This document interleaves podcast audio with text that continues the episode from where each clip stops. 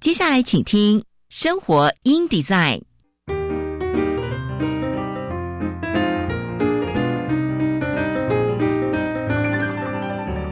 美好早晨，来一段爱智之旅吧。漫步在社会的街角，开启我们与自己的对话。穿梭在文化的回廊。重拾我们与土地的羁绊，生活 in design 为理想生活提案，设计所有幸福的可能。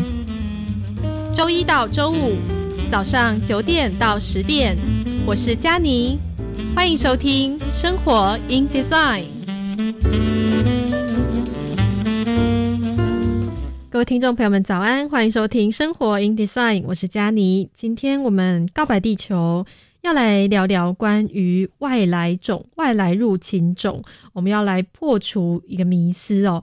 在二零二一年今年三月的时候，英国的《卫报》报道，台湾的民众大举残忍对待。攻击外来入侵种绿鬣蜥哦，有一只中箭后的绿鬣蜥在挂在树头上面逐渐死亡，而或者是一只怀孕的绿鬣蜥受到惊吓后试图闯入民宅，发现到身上有多处的射击伤口哦。那这个残酷的移除乱象呢，不仅发生在绿鬣蜥身上哦，例如。网红这个直播去埃及圣雪，哦，是一种鸟类外来种的鸟类的巢穴导弹破坏，或者是小朋友学大人将福寿螺踩破等相仿的事件，好像移除等于杀虐杀，或者是外来种死掉就是应该这样子的观念已经深植人心。那究竟外来入侵种应该被用这些方式来杀害吗？或者是我们应该有更好的方法哦，人道的来解决这个由人类自己所造成的问题呢？哦，今天呢，我们将会邀请到窝窝，窝窝是专注动物的一个独立媒体。今天将邀请到窝窝的记者朱义轩记者，要带我们来聊聊关于这些被误解的动物们。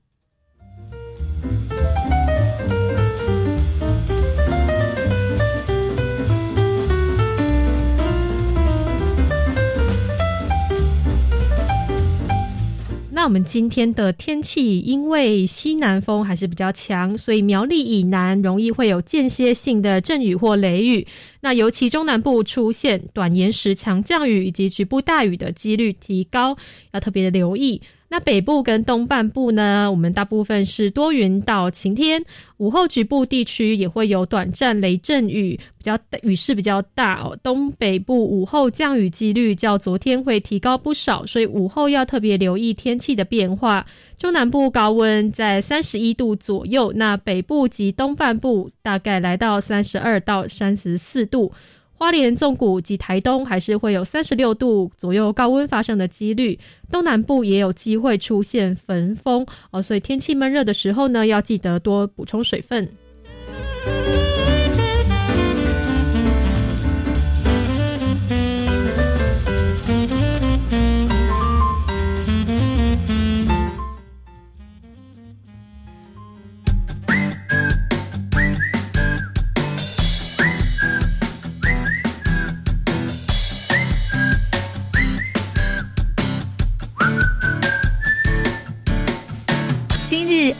话题被视为破坏台湾环境的这个外来种绿鬣蜥的泛滥，所以地方政府呢纷纷寄出奖励计划，要鼓励捕捉，成效丰富。但是也传出民众用弓箭、鞭炮残忍的猎杀绿鬣蜥这件事情，也引起国际媒体《卫报》的关注。哦，绿鬣蜥呢，原产于中南美洲，台湾初期是由业者引入作为宠物来饲养，但是因为成长之后体型庞大或者是外形不讨喜，所以屡屡遭到弃养野放。啊，卫报报道呢，社交媒体上见到台湾民众以弓箭射穿绿鬣蜥，哦，用其他手法恶劣的猎捕行为。台湾立法委员林淑芬指出，绿鬣蜥。嘴里被塞入鞭炮，随之头部炸开，这样残忍的画面让人心痛。而根据屏东县政府新闻稿，外来入侵种绿鬣蜥在高屏地区野外族群快速的扩张，造成了严重的农损、河堤结构以及呃影响生态平衡。所以在二零二零年持续办理奖励计划，一到九月的时候已经捕捉超过五千只，数量惊人。哦，那台湾动物社会研究会。呃，发现说，如果常以物品、金钱奖励民众移除外来物种，美其名增加移除速度，但是呢，可能还是会造成便宜形式、乱象丛生，可能增加本土物种被误抓的风险。哦，举例说，诶，地方政府从二零零一九年起举办民众捕捉绿鬣蜥换老鹰红豆、有机黑豆的活动，啊，或者是呢，二零一七年的时候奖励捕捉沙氏变色蜥，以每只可以兑换五元的奖励，哦，那引起许多村庄全员动员捕捉，呃，沙氏变色蜥奖励金九十七万一千元的额度，一天一天内就被民众给申请完毕。哦，那也发现说有民众先饲养再换奖励的事件发生哦，所以当时候就举行了记者会，表示说移除外来入侵种动物不应该毫无章法虐杀以及进入皮呃肉用。农委会应该尽速制定外来入侵种动物移除规范，落实人道移除、安乐死等原则。那是至于目前被虐待虐杀的绿鬣蜥处置方式，农委会畜牧处动保科科长郑柱金表示，目前网络上看到的个案的县市政府都有搜集市政，有涉及违反都会进行调查。现在调查处理阶段阶段一个案调查的情况。可以举证是否进入人为饲养和管理状况，就能够依照动保法第二十五条，经过人类饲养、虐待、伤害致死，最高处一年以上的有期徒刑。哦，这是关于绿鬣蜥的这个新闻的报道。那我们生活里再休息一下，来听一首歌。歌曲回来之后呢，我们就要来带大家破解关于外来入侵种我们。社会大众产生的非常多的迷思哦，那我们来听这首歌呢，是 Mr. Big 的 Wild World。休息一下哦。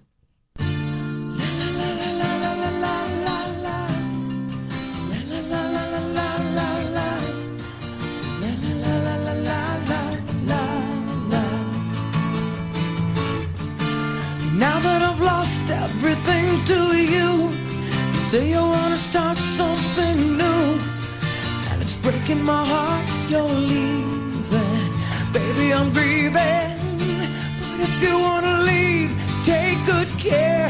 Hope you have a lot of nice things to wear. But then a lot of nice things turn bad out there.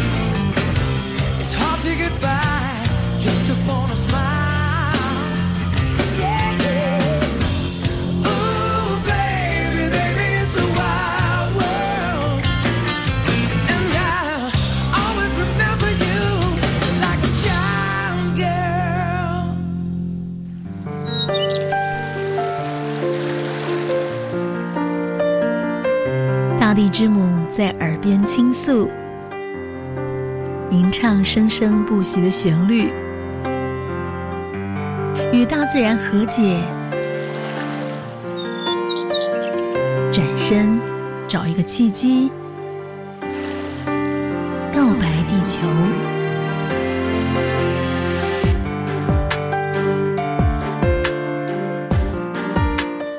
回到生活 in design 告白地球。今天呢，我们要来聊聊关于外来入侵种。诶，我们从小呢就学习到说，外来入侵种呢会造成生态的破坏哦，或者是经济的健康的问题哦。但是呢，外来入侵种应该要用什么方式被对待？哦，是移除呢，或者是共存？或者是有哪些更好的方法来解决这个我们其实是由人类自己造成的一个问题哦？今天呢，我们将会邀请到的是窝窝啊，这个专注动物的媒独立媒体的记者朱一轩记者，要带我们来聊聊关于这些被误解的动物们。那我们先请逸轩来跟我们打招呼。逸轩您好，啊，Hello，大家好，佳妮你好，好，逸轩，我们要来聊聊，因为。其实之前想要来谈这个主题，是因为在窝窝的平台上面看到了您写了很多的文章，关于外来入侵种的呃，为我们的这个知识的讲解。那么，想要先请逸轩来跟我们先介绍一下什么是外来入侵种。嗯，好，外来入侵种可能要先谈什么是外来种，就是其实只要不是原本的自然环境中土生土长的动物、植物或是昆虫。病菌等，它只要是外来的，它都是外来种。那呃，像是我们现在常常见的那些玉米啊、番薯那些食物，其实原本是台湾没有的，它们其实都是外来种。哦，但是当对对对，但当这些外来的动物、植物等等的，如果没有被人好好管理，然后它就跑到自然环境里面造成负面影响的话，那就是外来入侵种。哦，是哦，所以第一个是关于。先知道什么是外来种，其实很多东西都是外来种。可能我们觉得说，哎，它好像是本来就存在在台湾的 的土地上面，但其实不是，很多都是其实并不是台湾土生土长的动物或植物哦，那是被人为引入到了当中之后，它就成为了外来种。但是呢，外来入侵种它的概念是不是就是更更范围更限缩一点？就是它有造成了呃生态上面的一个破坏，可以这样子说吗？嗯，可以，但其实它可能造成不一定只有生态的破坏。哦，是，就像嗯，就像如果它危害到呃人的健康，这也算是一种，嗯，对。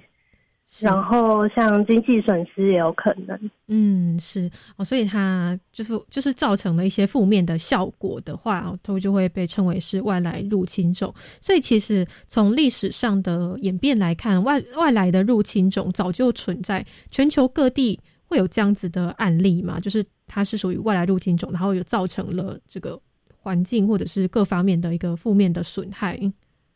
嗯，其实很多哎，像现在的那个 COVID nineteen 也是啊，它其实也是一种外来入侵种。哇，对，好像是可以这样子说。对，然后像呃，就是如果要追溯到很久以前的话，非洲好像一九五零年就有引入呃，是维多利亚湖吧，有引入那个尼罗河鲈鱼，他们原本是想要当做吃的鱼种，就经济鱼种，嗯。就没想到，就就造成生态破坏，然后就有两百多种以上的原生鱼类就被吃掉，或者是因此灭绝这样。哦，是，所以其实它会造成的呃的这个负面的效果，可能是我们很难去想象的，它会带来怎么样的效果。所以全球各地其实应该是说例子太多了，没有办法举。可以可以，我可以很简单的大概举一下，譬如说像野猪也也是。它已经列在那个 IUCN 的那个世界百大入侵种的名单里面。嗯，是。然后像它是在呃澳洲、美国，反正它就是其实它非常多地方都可以生存。然后像在美国，它就是因为它挖土的行为，造成当地的一些呃小型动物的栖息地被破坏，或是被吃掉，或者是导致呃河流淤积啊，破坏当地的生态系统这样。嗯，是对。然后像澳洲其实也很有名，就是他们有很多宠物猫放养或走私，导致于变流浪猫或野化猫的问题。嗯，对，是哦，所以其实 随便一举的话，就可以举出好多的例子来。所以全球各地其实充满了这样子的案例，但是我们就会很好奇一件事情，就是为什么外来入侵种，就是它在其他地方，它可能是那个地方的原生种，就是它在那个地方的原生种，其实对对于原生的那个当地的环境，它是不会造成很大的伤害的。但是为什么它一旦变成了外来入侵种，它就会造成生态的危机？呃，好。这个呃，如果如果用怎么讲，呃，就是它它其实我们想要理解说它是出现在不属于它的自然环境。嗯，对对，就是以一个生态系来讲，呃，因为地理环境的分割之后，就譬如有一些地方是高山，有些地方是森林，有些地方是岛屿，那每个地方都是不一样独特的生态系。嗯，那所以像我们在美国跟在台湾会看到完全不一样的动物或植物，因为它这个独特的生态系里面，它就会有独特的动物在，然后它们彼此之间会互相有一些关联，嗯，就是说他们会互相合作或互相吃掉对方，但是它可以维持这个独特生态系，它一直持续存在着。但如果有个外来的动物进来，它就可能会呃影响这个。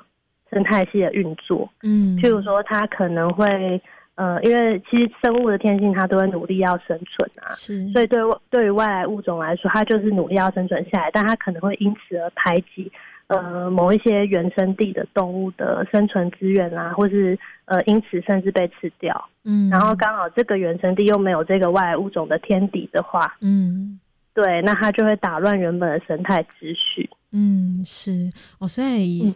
根本上是因为本身每一个生态系当中，他们都会有自己的一个系统哦，就是谁要被谁吃，然后呢，他们就维持一个 这个生态的平衡，就他们会达到一个平衡。哦，在自然的环境下面是会达到平衡的，但是一旦是呃人为的把。一个外来的入侵种放入了这个生态系当中，等于是说这个平衡就被打破掉了，或者是说这个食物链它就被破坏掉了。它可能在这个环境当中它是没有天敌的哦。其实我们就会常常有听到这样子的状况，就是像刚刚逸轩有跟我们分享的哦，像是这个澳洲的有没有很多的野猫啊？哦，这个他们可能就是因为没有天敌的关系，所以他们就会呃无无。比较无限的繁衍，哦，这样繁衍太多，就会造成当地的整个生态系统就会整个混乱掉，哦，所以这就是为什么会造成生态危机的原因，哦，所以是呃，我我补充一下，不好意思，对，像我刚刚讲，呃，一连串那个解释，它其实就是我们很常听到的生物多样性，嗯，是，就是它并不只是破坏某某一种物种，应该是说一个。呃，为什么要良好的生物多样性？就是因为一个生态系它要能稳定，它必须要有非常多的动物，不同的物种在里面。对，但是如果呃外来入侵种造成某些物种去消失的话，它等于就会让这个呃多样性被破坏掉。嗯，是，就其实每一个每个物种在这个系统里面，它都是很重要的，就是 没有办法去。如果是就等于说，让它消失的话，或是某一个呃生态系当中的某一个很重要的一个角色消失的话，那它整个被呃整个系统被破坏掉了，就会造成整个呃生态的上面的危机哦。所以的话，外来入侵种为什么我们从小其实都有被教育说，外来入侵种是呃应该要被移除的，或者是说，哎，他们其实是不应该要出现在这个本土的呃我们的土地上面的，哦，都是这样子的原因。那可不可以跟我们也分享一下台湾有哪些的外来入侵种？嗯，好啊，呃，可以先呃建立一个观念，是因为很多人其实还会以为，包括我自己在做这一次我们专题的系列报道之前，其实我也以为呃外来入侵种好像很强大、很厉害，没有天敌，很容易生存。但是其实做了报道之后才知道，其实大概九十帕外来种它是没办法在。不是它原本的地方存活的。哦，是。剩下那十趴里面的，有可能只有短小小十分之一，它才有机会成为入侵种，它必须要符合非常多的条件。嗯，是，就是本来我们想象的是，所有的外来入侵种，它都会是呃，就是在我们的就没有办法，没有天敌呀，或者是说在台湾的土地上是没有没有人可以抗衡，但其实并不是。百分之九十几的都是没有办法存活，但其实这样子好像也是可以想象的，因为它本来就不是属于它的生存的环境，嗯，所以它其实要在台湾生存是有一定的难度哦。所以其实我们现在看到的外来入侵种都是非常非常少数的物种。嗯，应该说它它呃会整了很多天时地利人和的条件，是 它才有办法留下来下来。是，对。那你刚刚提到的举例，其实我们文章里面有大概先列举了台湾常见的十种。嗯，那呃，像我觉得比较少人会会知道是像鸽子，很多人会以为它是原生的。嗯，是，所以但它其实是欧洲的。哦，了解。所以它其实本身也不是原本不是原本就在台湾里面的。对，他是因为早期台湾有赛鸽的文化，他被引进进来，然后让他们赛鸽，他们就是把鸽子放出去做飞行比赛，然后有很多迷航或是回不来的鸽子，它就变成外来种了。哦，了解。所以其实很多的我们很常见的动物，它其实都有可能是外来入侵种。是，呃，或者是它，呃。嗯，对，如果它有造成一些威胁的话，它就是外来入侵种。像鸽子，它其实是有可能排挤麻雀的生存的。嗯，是。哦，所以排挤也是一种，也是一种危害的意思。嗯，对，它不一定是要直接把它吃掉。像大家很常听到的那个埃及圣选，是它它所谓会造成呃原生的鸟类呃不容易生存，是因为他们会。呃，占走，譬如说黄头鹿或小白鹿，他们原本要呃设立巢位的地方，就是他们要呃做草，然后要生蛋的地方。嗯，哦，所以就是跟他们竞争，竞争那个那个那个区块、那个空间的意思。嗯嗯嗯，这样子的话，就有可能会排挤掉他们的这个生存的空间，然后或者是刚刚提到的掠食这种，把它吃掉这样子的状况，还有有没有其他的一些危害？不同不同样貌的、不同样态的危害方式？嗯，譬如说疫病传染也是一种哦，是 对，呃，像呃，其实我们现在很常看到这些游荡在街上的犬猫啊，嗯，它们其实也是外来入侵种。哦，是对。那像他们可能造成疫病危害，除了我大家可能脑中很容易浮现的是狂犬病，嗯，但其实他们呃目前也已经有研究指出，他们身上可能会有一些病毒是会传染给野生动物，像石虎身上就找到跟流流浪猫一样的犬小病毒。哦，是，所以疾病。也有可能会透过外来入侵种哦，本身它有的疾病，然后呢传染给了原生种，这样子的话，就是疾病的交互的传染也会造成一个生态上面的危害哦。那我们生活题再到这边，我们先休息一下哦。等一下呢，广告回来以及双五教学花木里花木花露米回来之后呢，继续请到逸轩来跟我们做更多关于入侵种的介绍以及破除我们的迷思。那我们先休息一下，马上回来。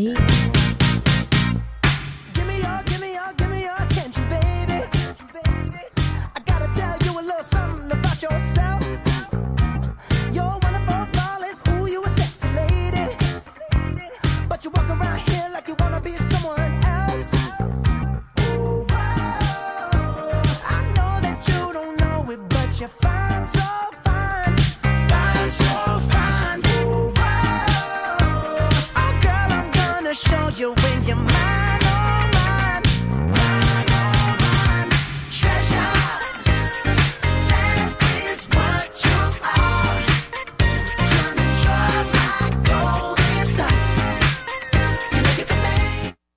大家好，我是食药署署长吴秀美。使用 COVID-19 家用检验试剂前详阅说明书，并洗净双手裁剪。居家隔离或检疫者裁剪结果为阳性，请联系当地卫生局或拨一九二二。其他民众裁剪为阳性，请不要搭乘大众运输，尽快到社区裁剪院所检测，并携带塑胶袋密封的裁剪器材给院所人员。裁剪结果如果为阴性，请遵循防疫规范，持续自我健康管理。有政府，请安心。以上广告由行政院与机关署提供。喂，请问是教育电台的主持人吗？是的，请问有什么可以为您解决的问题吗？唉，一直待在家里，都不知道要做什么才好。问我就对啦。现在是全民防疫期间，每周一晚上十点半，欢迎准时锁定由燕志、婉瑜、黄燕、怡竹主持的校园 DJ 秀，分享各行各业小知识，让我们一边防疫一边学习，期待更美好的明天。三 D 电影真好玩，智能积木比较特别，机器人才最有趣。都很好，你们可以将职业试探体验的心得写下来，参加“如果我是一个技职大玩家”征文比赛。对，即日起到八月三十一号，欢迎高中职以下学生参加投稿，就有机会获得一千元到三千元的礼券以及精美礼品。我要参加。相关资讯可以到技职大玩 Job 网站查询。以上广告是由教育部提供。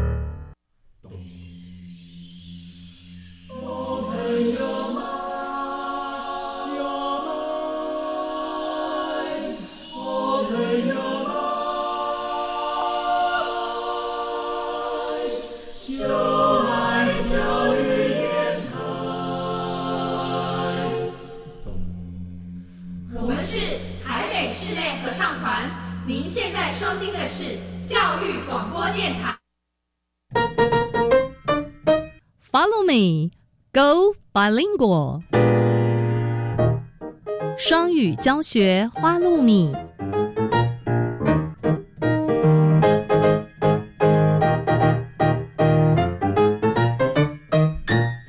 Hi everyone, I'm Neil. This is Follow Me, Go Bilingual. Planning to become a bilingual nation, our country tries to instill English into our daily lives, including the radio shows.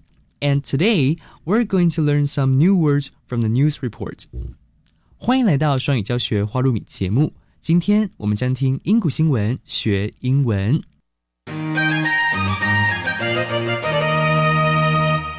黄色的长条小虫虫现在被欧盟准许作为食物贩售，甚至被赞誉为环保的食物。EU approves sale of mealworms as food. 欧盟同意将粉虫作为食物贩售。Dry yellow mealworms could soon be sold in supermarkets and restaurants in Europe after a decision made by the European Commission. The mealworm is larvae of the Tenebrio molitor beetle. On May 4th, the Commission agreed to allow the insects to be sold as a food. The EU will make a new law allowing the change in the coming weeks. The decision came after the European Food Safety Authority said in January that the worms were safe to eat. Researchers said the worms, either eaten whole or as a powder, can be eaten on their own as a snack or used to make other foods. The UN Food and Agriculture Organization says insects are a healthy food that is high in fat, protein, vitamins, fibers, and minerals. However, people who are allergic to crustaceans and dust mites may also be allergic to mealworms, the Commission said. At the moment, only a very small amount of food sold in the EU is made from insects, but EU officials say that farming them for food could be good for the environment. This is because farming insects uses less food, water, and land insects can also be fed using food that would normally be wasted. 欧洲食品安全局表示，粉虫可以安全使用。欧盟粮食及农业组织表示，昆虫是健康的食物，富含脂肪、蛋白、维生素、膳食纤维还有矿物质。目前，欧盟贩售的食物中，只有很少的数量是用昆虫所制成的。但欧盟官员表示，以食用目的饲养它们对环境是有益的，因为饲养昆虫使用较少的食物、水和土地，昆虫也通常可以用那种会被浪费掉的食物来喂食。And now let's learn some related vocabulary. Larva, larva, a stage in an insect's life when it looks like a worm. 幼虫. For example, the larva slowly grew wings and legs. 幼虫缓慢地长出翅膀和腿。Protein, protein, a substance found in meat, eggs, etc. that is important for health and growth. 蛋白质. For example, milk is a healthy source of protein. 牛奶是健康的蛋白质来源。Fiber, fiber, the parts of fruits, vegetables, and grains that help food pass through the body. 纤维 For example, apples are a good source of dietary fiber. 苹果是好的膳食纤维。嗯，Sorry, three, two, one. 苹果是好的膳食纤维来源。Now, let's review the three words we learned today. Larva, larva, 幼虫。Protein, protein, 蛋白质。Fiber, fiber, 纤维。That's it for Follow Me, Go Bilingual. I'm Neil. See you next time.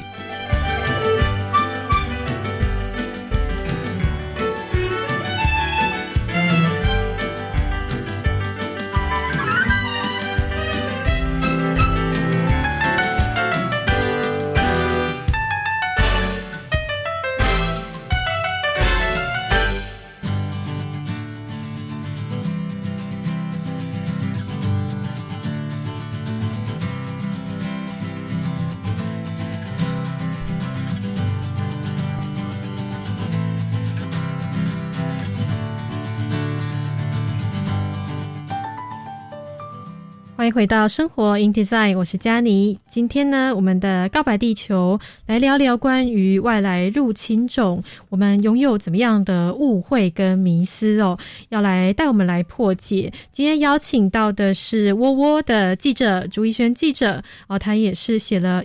一系列的外来入侵种相关的专题报道要来跟我们分享哦，继续跟我们分享。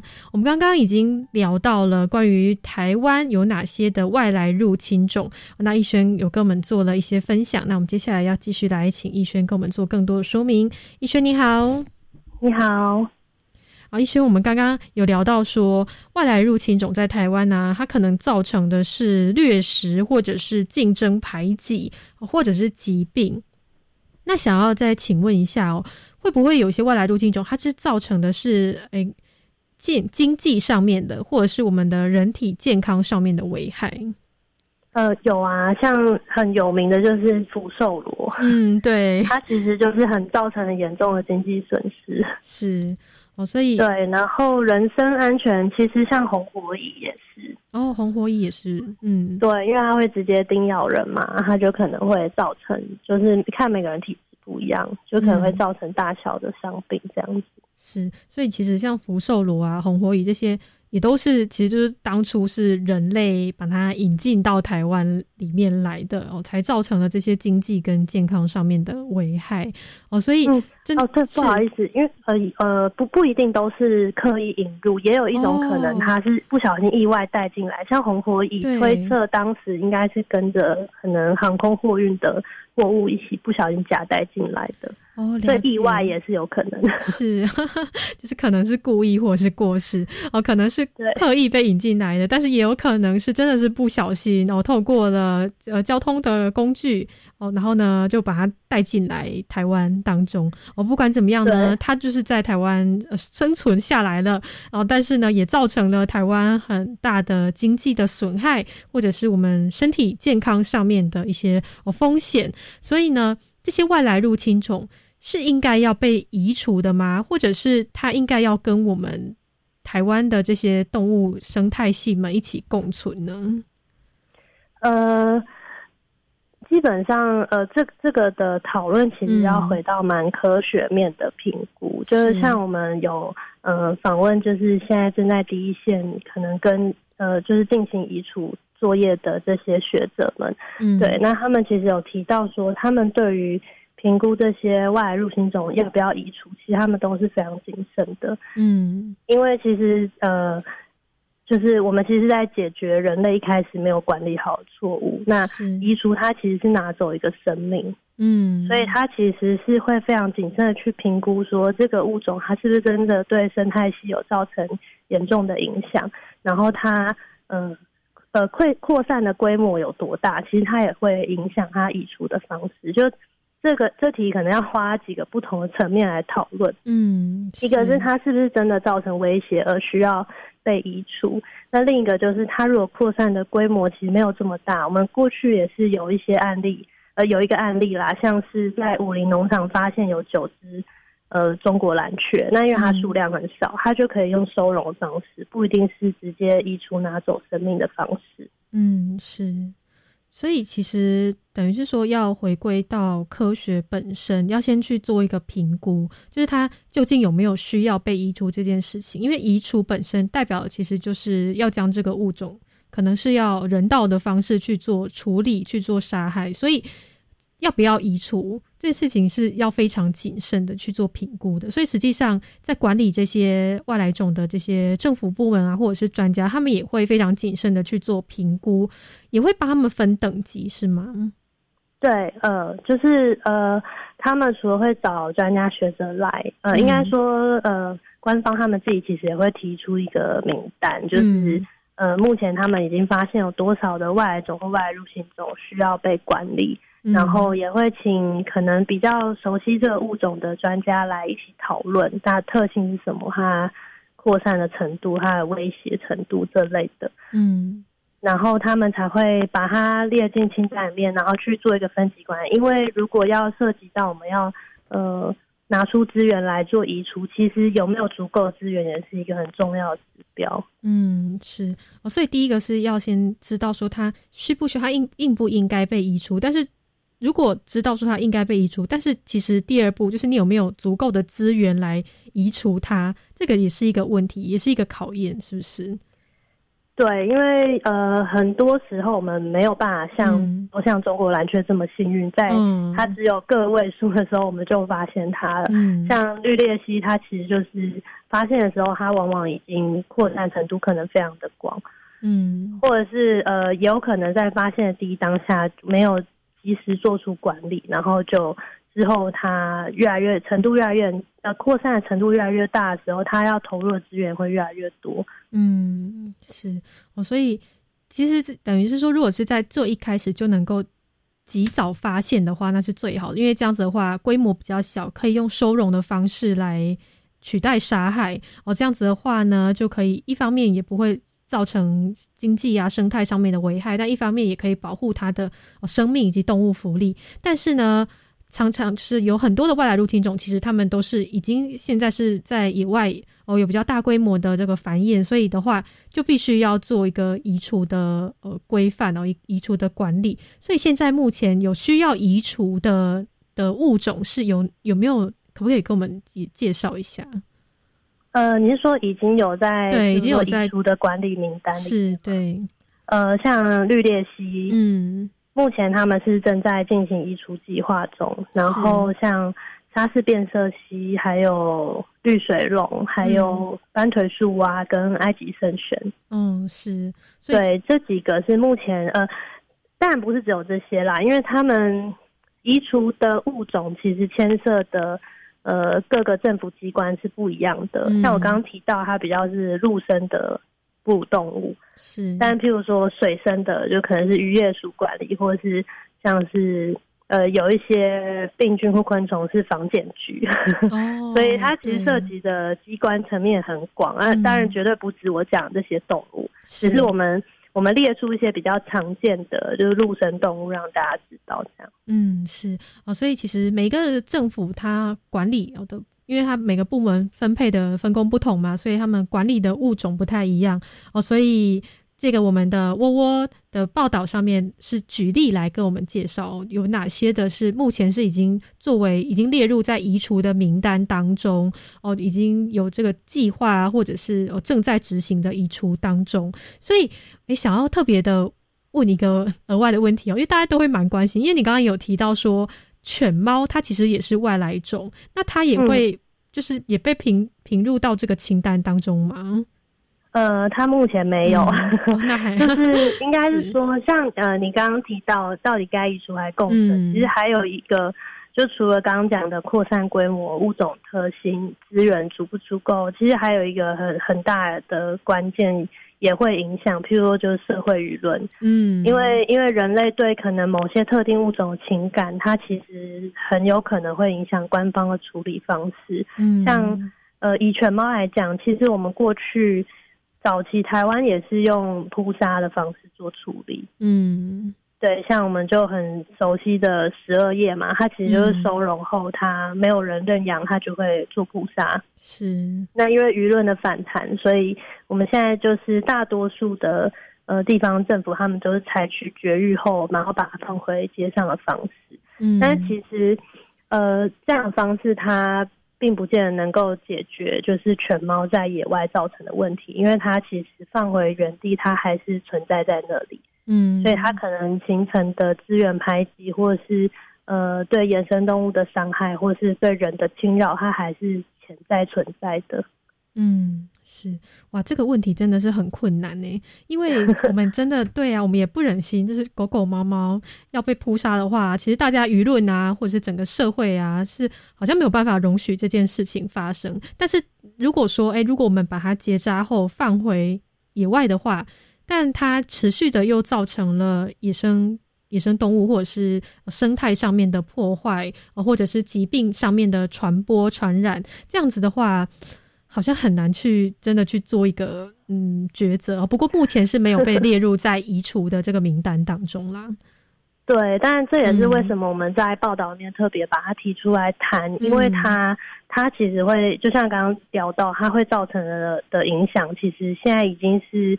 呃，研究上都有显示出来的，像是呃林务局他们之前因为要观察野生动物，有设立自动相机，就就发现里面拍到非常多的犬猫，嗯，但可能是有，譬如说跟野生动物，譬如说水獭抢食物，或者它可能会攻击水鸟，或者是穿山甲等等这类的，嗯，对，那呃，但是如果官方在外来入侵种的评估上，它并没有。把它列入名单中，那就等于呃，并没有正视它其实也是属于外来入侵中的一种的问题。因为其实它在呃刚刚提到 IUCN，他们其实是有建立一个全球的入侵种的物种资料库，嗯，它是为了让各个国家去面对这些入侵种有更好的处理防治方法。那犬猫也是列在这个清单里面的。嗯，是，所以等于说它还是一个必须要去面对的一个问题哦。但是如果其实一开始人类不要做呃非常的这种弃养啊，或者是这种放养的问题出现的话，其实就不会有后续问题。但是等于是说我们现在还是要来面对这样子的一个问题啦。哦，那这个。事前的预防的教育，我们等一下到后面再来请医生跟我们分享哦。那另外想要再来请问一个问题哦，其实就是我们今天的一个很大的一个重点，想要来询问的。因为其实，在报道上面，就像英国在三月的时候就报道说，诶，台湾有人在这个网络上面有播播放影片说。比较残忍的对待了外来入侵种绿鬣蜥，用各种方法去捕捉它们，就是是不是显示了其实我们从小会不会有一些对于外来种一些错误或者是比较偏颇的观念？呃，对，就是呃，可能是在潜移默化中，我们有非常多的呃媒体或者是呃网络上的一些网红，甚至是地方政府，他为了说鼓励大家一起来抓这个动物。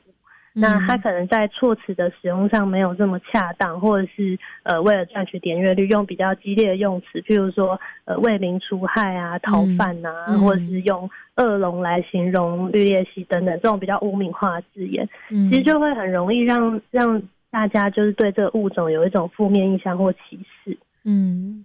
然后也会让大家去误解，说这些要被移除的动物好像就不需要符合动物福利，但其实这是错误的观念。就是他们其实移除团队在进行的时候是非常遵守动物福利，包括呃国外可能甚至会把这一条是列在法规里面的。嗯，就是怎么样移除这件事情，这个方法是有一定的规范在里面。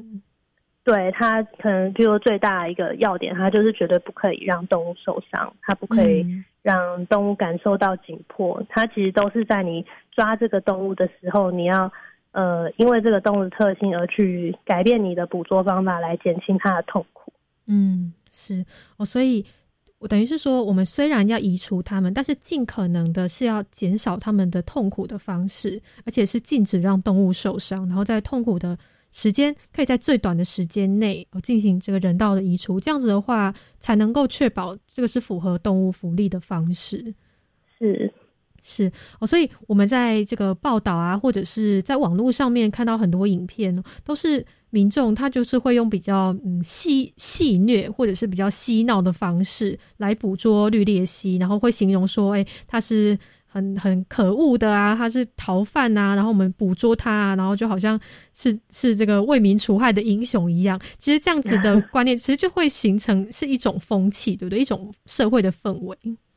对啊，就是大家会觉得，嗯，很常见听到一种论述，就是他都要死了，嗯，对，那呃有关系嘛？这样，可是其实它它就是形同让我们生命教育的观念开了倒车，嗯，就是因为。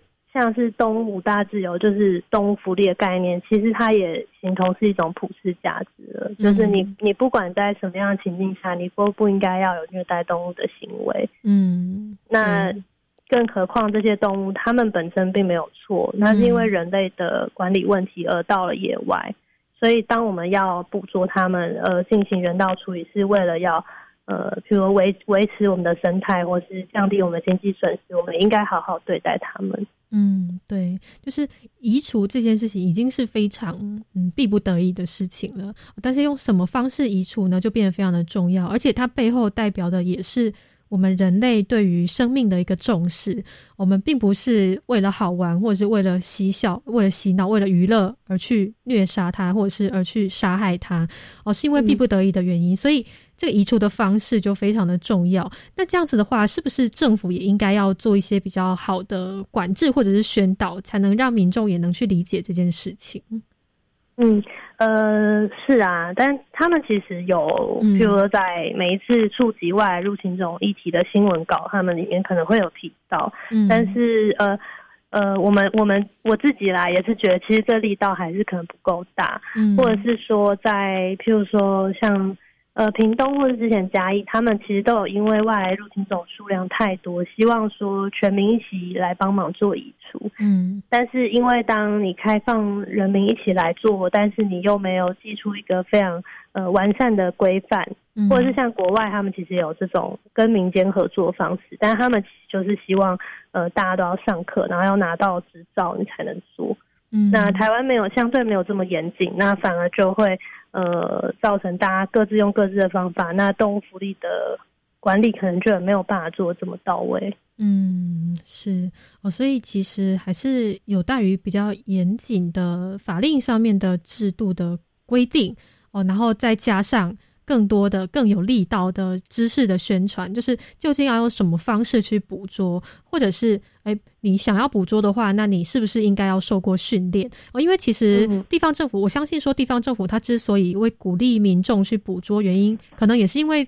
本身政府的力量也有限，他没有办法那么的大大规模、大范围的去捕捉，政府的资源可能没有办法做到这件事情，所以他们会希望用民间的力量。但是民间用什么方法，这件事情可能也许政府可以思考看看，说要用什么方式去做一个限制。这样子的话，是不是能够真的比较达到一个呃符合动物福利的，但是呢又能够做到移除人道移除这件事情？嗯嗯。是是啊，因为很多呃专家他们其实都会学者都会提到说，他们是不鼓励民众在没有专业知识或没有上课情况下就自行去做移除的。嗯，因为非常容易可能会造成动物多余的伤害。另外。呃，其实误抓原生种也是很有可能，因为有很多外来入侵种其实跟原生种长得真的很像。嗯，对对，如果没有 没有办法分辨的话，大部分人如果觉得它就长得很像，然后大部分人没有办法分辨，真的很容易抓错哎，哇，这样子也很危险。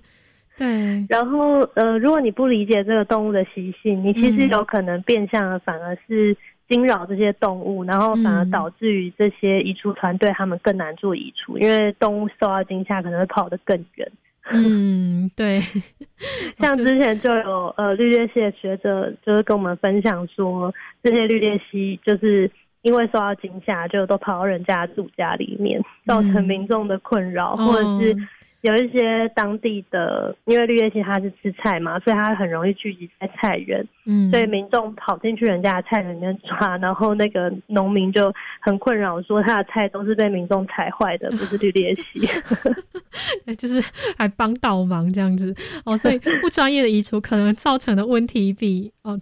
去想要帮忙还要更严重。我当然想要帮忙是一件很善心啊，是一件友善的事情。但是用什么方法？你要用什么样的方式，或者是要移除之前哦，能不能够先去做一个训练，去了解说那个动物的习性是怎么样？这个真的是很重要，不然你可能抓错啊，或者是惊扰了它，导致这个作业上面的更加的困难或是不便利，都有可能发生的哦。所以关于移除。外来入侵种其实，呃，还是需要，我觉得还是需要更多的法令的规范啊、限制啊，哦，这样子才能够地方跟民间一起合作，哦，来实行真正的人道的移除这件事情。哦，那所以回到最最初的最重要的一点哦，就是关于防预防这件事情，因为呃，外来入侵种根本上面，如果在一开始先做好预防的话。就不会有后续这些问题了。所以要如何才能够来做好预防跟教育这件事情？嗯嗯，就如何来做一个推广？嗯，其中很重要一环，但是呃，在他是不是要进来之前，你就已经有十足的呃把握。譬如说，像他们其实。呃，农委会他们就是今年吧，我记得他们已经已经有提供公告了，就是他们接下来已经有列一些名单，是他们认为这些物种进来，它可能一旦不小心跑到野外都是非常危险的，所以有一些物种可能非必要状况下，他们就会直接禁禁止这些物种进入。嗯，这是一种。那当然，呃，像呃，不管是航空货运，他们要入境的，呃。规范可能够不够严谨啊？包括呃，是不是有走私的管理，或者是呃，像我们非常常见就是宠物娱乐这方面，这些业者有没有好好的被管理，其实都很重要。就是外来入侵种，它跨节部会很多，所以它需要共同有管理意识的部门，其实也很多。嗯，是哦，他需要跨部门的合作，才有办法去呃预防这件事情。那同时要来解除大家对于外来入侵种这种根深蒂固的负面印象也非常重要。那这个方面应该就是透过教育的方式来执行，是吗？嗯，应该说，呃，对对物种要。要尊重生命这件事情，其实它不管是在哪一个动物议题上，它都应该好好的被推广这个概念。但是就外来入侵种而言，呃，民众他有没有正确的管理观念，其实可能更重要。嗯，对对，因为因为我们就像一开始提到，我们生活中有太多的外来种，当我们只要没有管理好它们，它们就会变，有可能机会变成外来入侵种。嗯，就像我们养的宠物。呃，不要随便弃养或放养，或是我们养的植物，它有可能说不定也不不一定是原生种。那我们随意的丢弃，它有可能变成去排挤野外植物的生长。